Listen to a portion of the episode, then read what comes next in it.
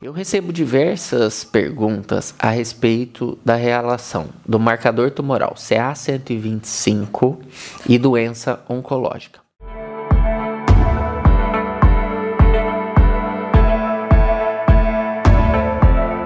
É muito interessante que todas as vezes que alguém me pergunta sobre o CA125, a gente precisa não realizar a análise do CA125 de forma isolada.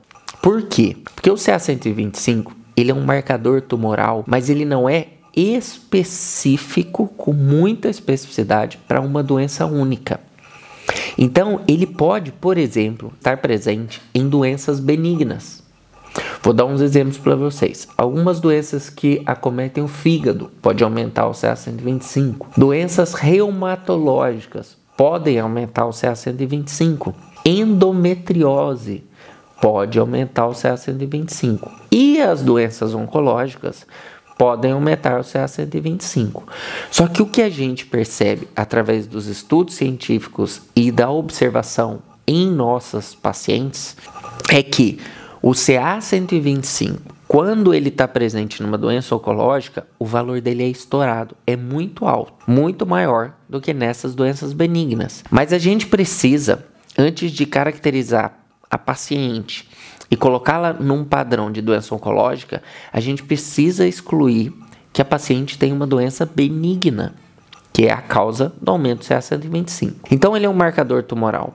E, por exemplo, não só o câncer de ovário pode dar o aumento do CA125. Por isso que é importante a gente entender qual o motivo da solicitação do CA125. Por exemplo, você tem algum uma lesão que sugere ser uma doença maligna, por exemplo, um tumor de mama, um tumor de dentro da barriga, do saco, que envolve todos os órgãos, que é chamado de peritônio, um tumor de intestino ou alguma lesão em algum desses órgãos que eu comentei, ou até mesmo a investigação de uma lesão no ovário. Aí sim a gente passa a entender que o CA125 está sendo orientação para guiar um desses tratamentos. Só que a gente precisa ter claro na mente que o CA125 ele tem diversas funções no uso. Por exemplo, então a gente descartou que a paciente tem uma doença benigna, que é muito importante.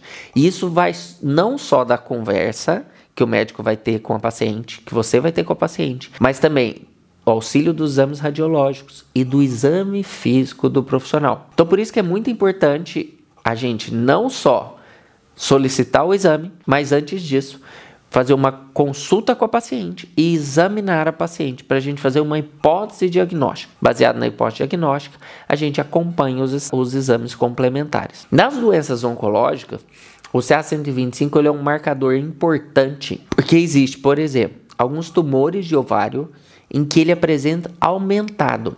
E se ele está aumentado antes do tratamento, que a gente chama de baseline, antes de iniciar o tratamento, a gente pode seguir com o pedido desse exame após a realização do tratamento.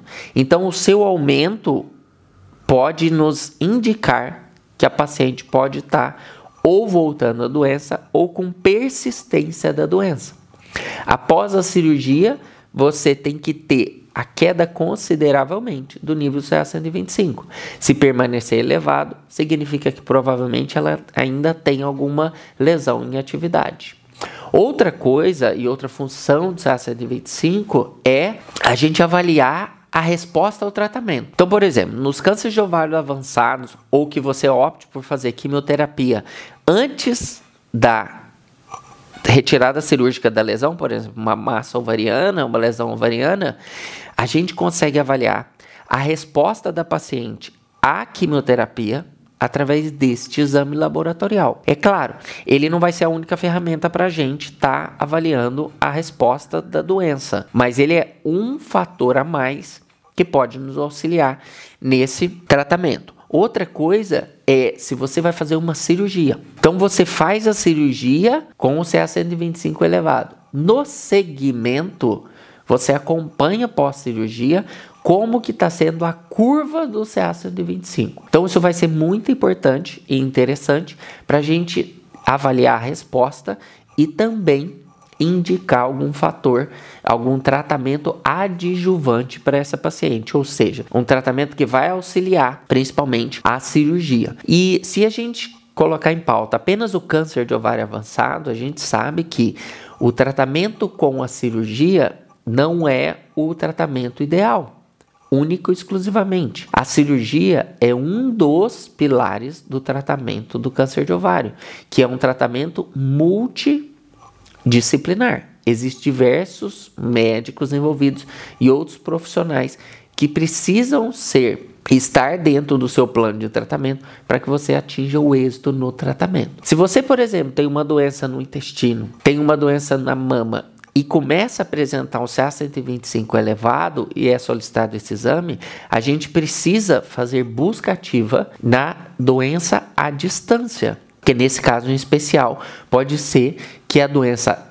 à distância está fazendo a expressão e o aumento dos valores do CA125. Então, antes de você se apavorar com o CA125, é muito importante a gente entender, e seu médico precisa entender, por que, foi solicitado e em que momento da doença que você está, do diagnóstico, do tratamento ou pós-tratamento, para a gente entender qual o real valor que a gente tem hoje desse ato 125, o que ele representa para você. E ele é sempre individualizado por paciente. Não adianta a gente fazer uma comparação com outro paciente, porque a gente precisa saber, antes do seu tratamento, como que estava expressando o CA125.